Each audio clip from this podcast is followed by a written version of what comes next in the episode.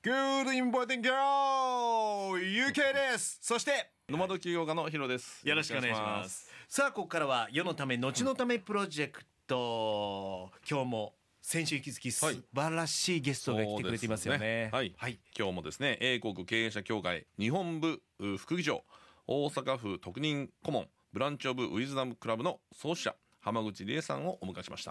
よろしくお願いします。皆様ご招待ありがとうございます。よろしくお願いいたします。2週にわたってぶち抜きでリエさん。わあ嬉しいですね。よろしくお願いします。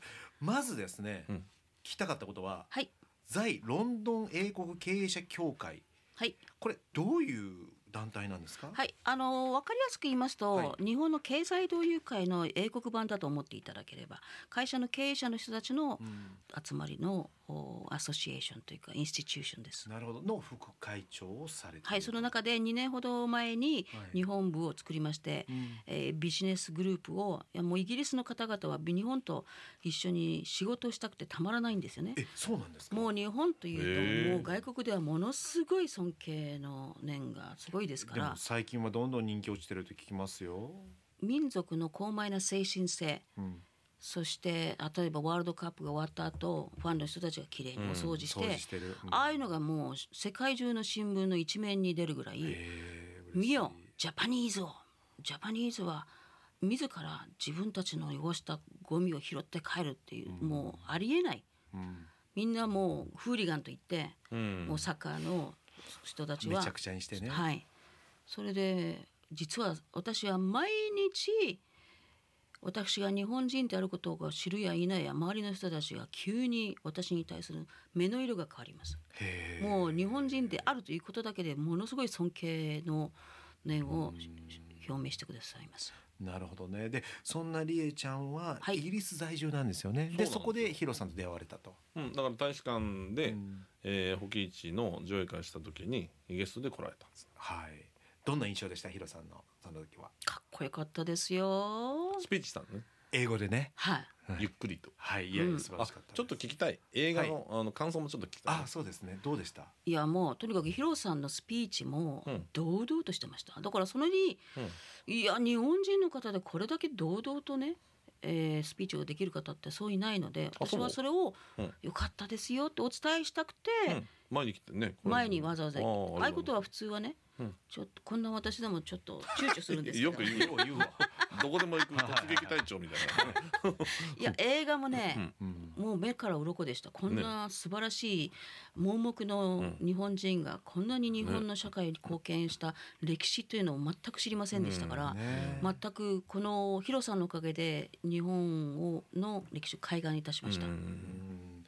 うん花輪保木さんをどんどんねいろんなところで広めていきたいと思いますがぜひとも一緒に何かご協力いただけたらと思いますけども。もちろん喜んでもはい。う本当に、あの日本人で知ってる方もなかなかいらっしゃらないんです日本人もそうだけどイギリスの向こうの方々にもね、はい。へえこんな日本人いたんだと、はい、なんとヘレン・ケラーが尊敬したのは黄色人種の日本人だったってこれ強烈でしょ、強烈ですよね。これはさらにまた日本人に対する信用とか信頼とかはい。上がるじゃないですか。それをずっと、ね、窓口でやっていただきたいです、あのそれこそ今、日本はもう世界の例えば10月2728は G7 サミットで、貿易大臣の方々が日本に集まりますけど、こ2023年今年はもう本当にジャパンオンパレードでした。はい。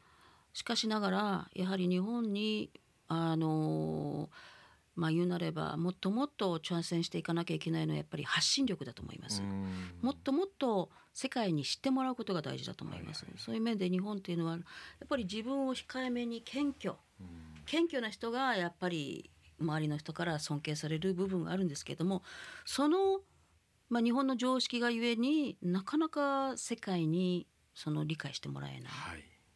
あそんなすごい人がいたんだって。だからヒロさんたちがわざわざイギリスにも来てああやってうん。無料でそういうことをできるっていうこと自体あのどんどんやっぱりああいう映画上映をしていただきたいですよね。うん。またね今後もヒロさん自身も海外でもいろんいやだから逆に企画してほしいよね、向こうでああそうですね。またこっちが仕掛けられないからね。うん。外国人が見たらね、うん。いいですよいやいねや。だからイギリスでお願いしますよ。ねえ、うん。またぜひともその時はよろしくお願いいたします。了解です。お願いいたします。でそんな浜口理恵さんですが、はい。大阪府の特任顧問もされていると。いやいやいやもう本当にこんな、もう私はもう日本からはもうお指輪ないからもう草場の陰から墓場の陰からちょっと応援してればいいかななんて思ってたんですけれども、なんかこういうことになりましてまあ大阪府とはどういうご縁で？私はもう梅田のガード下生まれですわえ関西人なの？もうバリバリですわおなんかイントネーションおかしい気がするんだけどな。なんか だってあなたもううん10年いませんからそうですよね。ずーっとイギリスにいますもんねでも私のスピリットはもうなにわの関西スピリットですからなるほどなるほど。ははいいはいはい。もう大好きですじゃあ大阪のために今回一肌脱ごうとバンクのためにと。一肌二肌ももううガンガンバンバンもう真っ裸にもなるよと。じゃあ今力を入れている仕事や、はいあと取り組みなどを教えてもらってもいいですか？そうですね、えっ、と私はその英国経営者協会のジャパンビジネスグループの副会長とともに、えーインターナショナルトレードグループ国際貿易グループもしくは私自身の、えー本業は、えー不動産および国際金融でそのプロパティビルデンエンバイロメントグループのアンバサダーもしています。へまあ、あの過去あの日本のお外務省ではい。働いて、国際報道の仕事を経て、えー東京皮切りにワシントン DC オーストリアのウィーン、えー東やゆ、えー中欧州またヨーロッパモスクワロンドンなど、世界で働いてまいりました。また東京の外務省の本部では朝鮮半島北東アジア部門でも二国間外交関係に従事してまいりまして、ヨーロッパでのお G8 サミットのオペレーション、えー主に外国プレスの担当で、えー関わらせていただきました。で現在はイギリスのブリティッシュ・マレーシアン・ソサエティとはい。シンガポー UK アソシエーションのアンバサダーとしてこれもお啓発皆様にどんどん知っていただいていろんなイベントをおどんどんプロモーションさせていただいています。20 2023年本年4月から大阪府の特任顧問に、えー吉村大阪府知事より任命していただきました。でもその大阪の万博に向けて、はい今どうですかね手応えは？そうですねもう、実はですね何かグレートなこと、はい。ものすごいことを成し遂げようとするときには必ずそれを妨げようとする力が働くんですよ。それはどういう例えばですね組織とかですか？例えば、ん。2012年はロンドンオリンピックで、その後の4年後は2016年はブラジルのリオデジャネイロでオリンピック・パラリンピックがはい。行われましたが、もう皆さん忘れてるんじゃないかな。あの時にすっごいウイルスがジーカ熱ジーカバイルスがうん世界中にそれがブラジルからあのあの始まったんですよね。はい。でですからブラジルの人たちは絶対に娘若い娘をそのリオデジャネイロに送らないありましたね。ジーカ熱に食われちゃったら、ジーカあの蚊に食われちゃったらディフォームつまり奇形の子供が生まれるということで、はいはいはいもう絶対に参加させないということですっごいあの大変な問題があったんですね。はいはいはいはい。そんな時に私は別に若くもないしそういう心配がないからって言ってプロペラ機みたいなのに乗ってブラジルに出ていきました。プロペラ プロペラで行くんでしょ？インディ・ジョーンズの映画みたいな。いやもういつ飛飛行機が起こってももうホね。モホモみたいな感じで。まあ別にねそういう子ね供が生まれることもないし。やっぱりアゲンストみたいなことが起きる必ず起きるんですよ。で今現時点で大阪はどうですか？もうまさしくそれがどんどん出てきてると思います。でもねあの時に、えーブラジルリオデジャネイロのオリンピックに小池都知事があの次のオリンピックは東京でしたから、最終日に来てたのを私は遠くから見てたんですよね。で実はですねそのオリンピックもいや突貫工事なんかやって絶対に失敗するに違いない、そんな成功するわけないブラジル人のやる突貫工事なんか絶対に壊れるに決まってるってすっごいあのネガティブな報道が世界中にはい。ありました、はい。で実際に私が飛んでいって自分の目で見てもかなりいい加減でした、ほう それでもできちゃうと。なんや逆のことを言うかと思ったらその通りって認めるんかいな。でもかなりい。いい加減だったにもかかわらず、ん。例えばあのジョコビッチがねをプレーするような、はい。そういうテニスコートでもそのいい加減なんだけれどもそれをうまく外側の カーテンかなんかで 仕切ってなんかこうなんか綺麗な絵かなんかしてはあなるほどこういう風にもできるんやみたいな。うん。それを小池都知事やご意向の皆さんもいて、いや言うなれば知恵をうん。絞ればね。なんとでもなる。実を言うとブラジルあのリオデジャネイロのオリンピック大成功でした。うん。ものすごい活気があって、だから完璧にものを作らなくても知恵で工夫で演出でいくらでもリカバリーできるから大阪万博もそうすればいいんだと。いや今おっしゃったのはスポットオンなんですよ。うん。言うなれば、完璧主義を求めると、うん。あの自滅するんです。そういうことですね。日本人も「I'm so sorry my poor English」ってみんな言わない日本人いないぐらいみんな謝るでしょ、うんでもみんななぜそれをあの足を引っ張るかというと完璧主義だから。実は中近東やイインドや、まあ、周りの人に比べたら日本人はうん。作文にしてもあボキャブラリーにしても発音にしても日本人は実はかなりトップクラスなんですよ。うん。しかしながら自分の発信することにいやミスしたらどうしよう。なんか周りに笑われるんじゃないかっていうそこの完璧主義が出ちゃって一言も発信できない。実はもういいか。なり発信能力持ってるんですよ。なるほどね。今のあの理恵さんの話を聞いてると思うのがあの我々はついついね報道で見て、はい。遅れてるんだ建設がっていうところばかりにフィーチャーするじゃないですか、はい。遅れてら遅れてるなりに やり方あるよと思えばいいって。もう私はもうブラジルを自分の目で見て、うん。耳で聞いて、はい。もう肌でこんなもんでも大成功するんやみたいな。なるほどなるほど。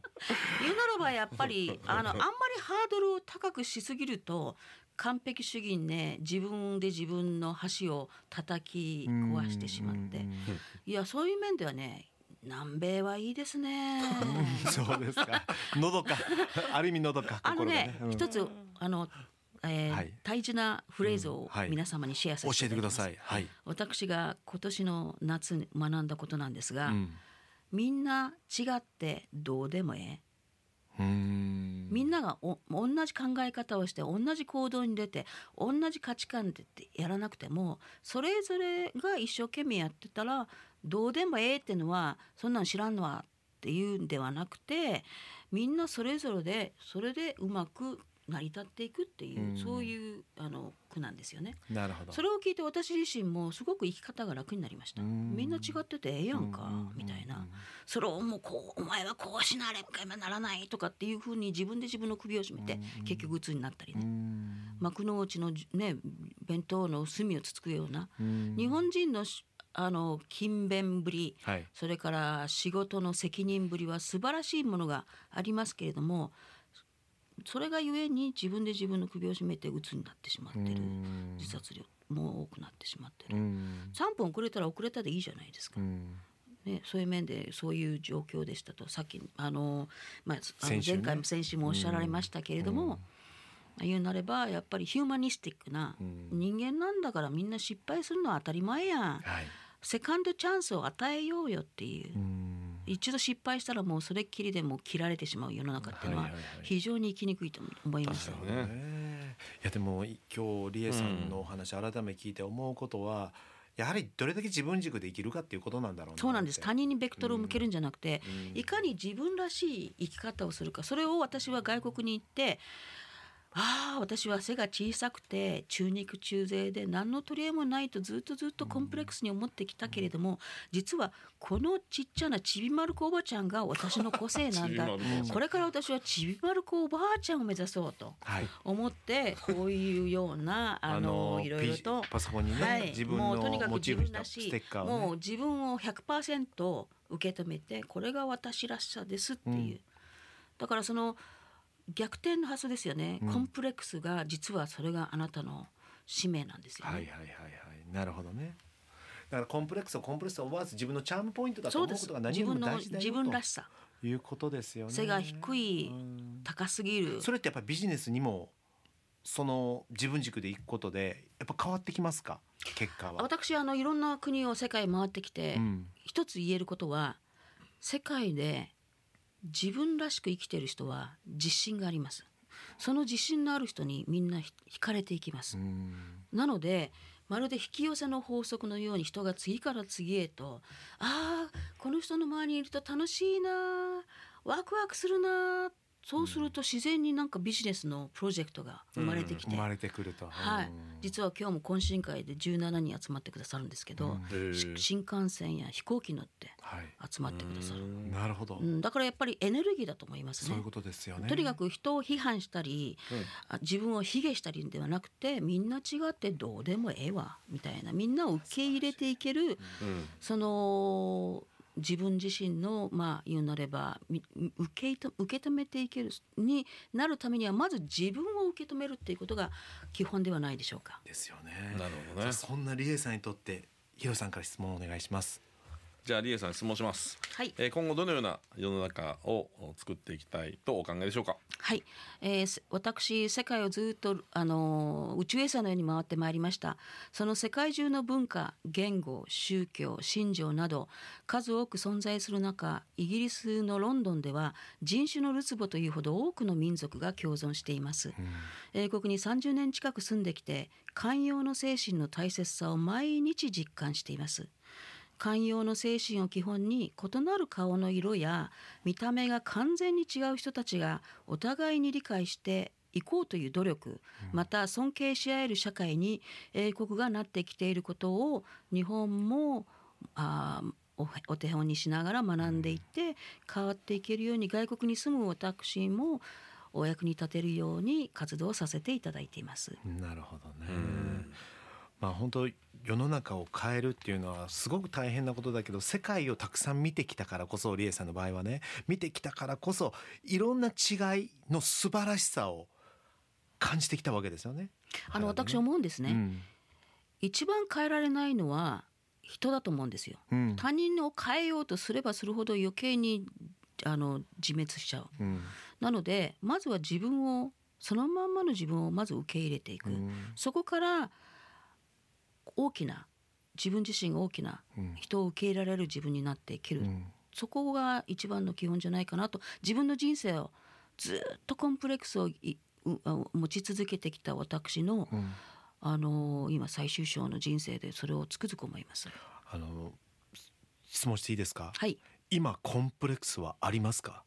もう今楽しくてワクワク。もうこのちびまる子おばちゃんからもう私何でも人に「あめちゃんあるで」ってみんなに声かける人なんですよね、だからもちろん「なんやこのおばさん何気持ち気色悪いな」っていう人もいますしそういうことはそういうことですけど私はもう人が大好きです。うん。いろんな民族のいろんな人たちにおしゃべりをするスモールトークが大好きです、何にもないところから全然知らない人とおしゃべりするのがもう本当に幸せです、うんなるほどね。本当それがしっかりと自分を受け入れれたから、まずどんどん人生観が変わってきたんだろうなって。それはい。いくつぐらいの時に、いやーもういろんな人生いろんなことありましたけどね。やっぱりす基本はやっぱり自分を受け入れて「いやりえちゃん可愛いやんか」みたいなことを自分で「あなるほどね。ちゃんええ人やんか」みたいな。まずそれおい自分くつぐらいの時に？ちょっと年齢はよくわかんないんですけど、うん。まあ毎日毎日がその連続でその、それをし続けていくうちにそのうちに根性でさようならがなるんじゃないかなと思います。なるほどね。やはりその癖づけが何よりもだからもうこれまでやったからもうこれで、で完璧だっていう日はないと思います。それを一日一日いやーよく頑張ったねりえちゃんって自分で自分を褒めてあげて、はい。まず自分が自分を受け入れられるようになったら周りの人も受け入れられるようになると思います。はい。はい。もうこの2週にわたっていろんなお話聞きましたがヒロさんねいかがでしたか、いやすごいよね、あの今回イギリスって私実は初めてで、なんかロンドン人種ルーツボって書いてるじゃない、はい。い。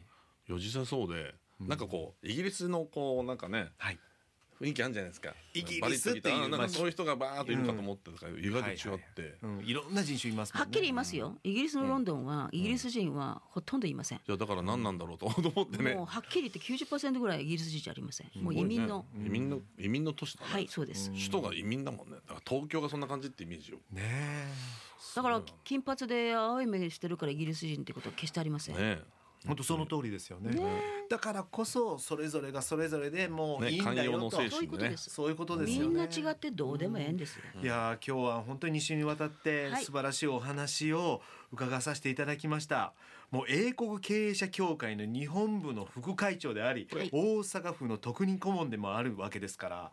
でそんな理恵さんから皆さんに最後にメッセージをお願いします。そうですね。はい私あの半世紀世界を回って仕事をして、えー住んできて、日本という国民族はいかに尊敬されてね。世界から尊敬されて好感を持っていただいているかという事実を毎日実感しています。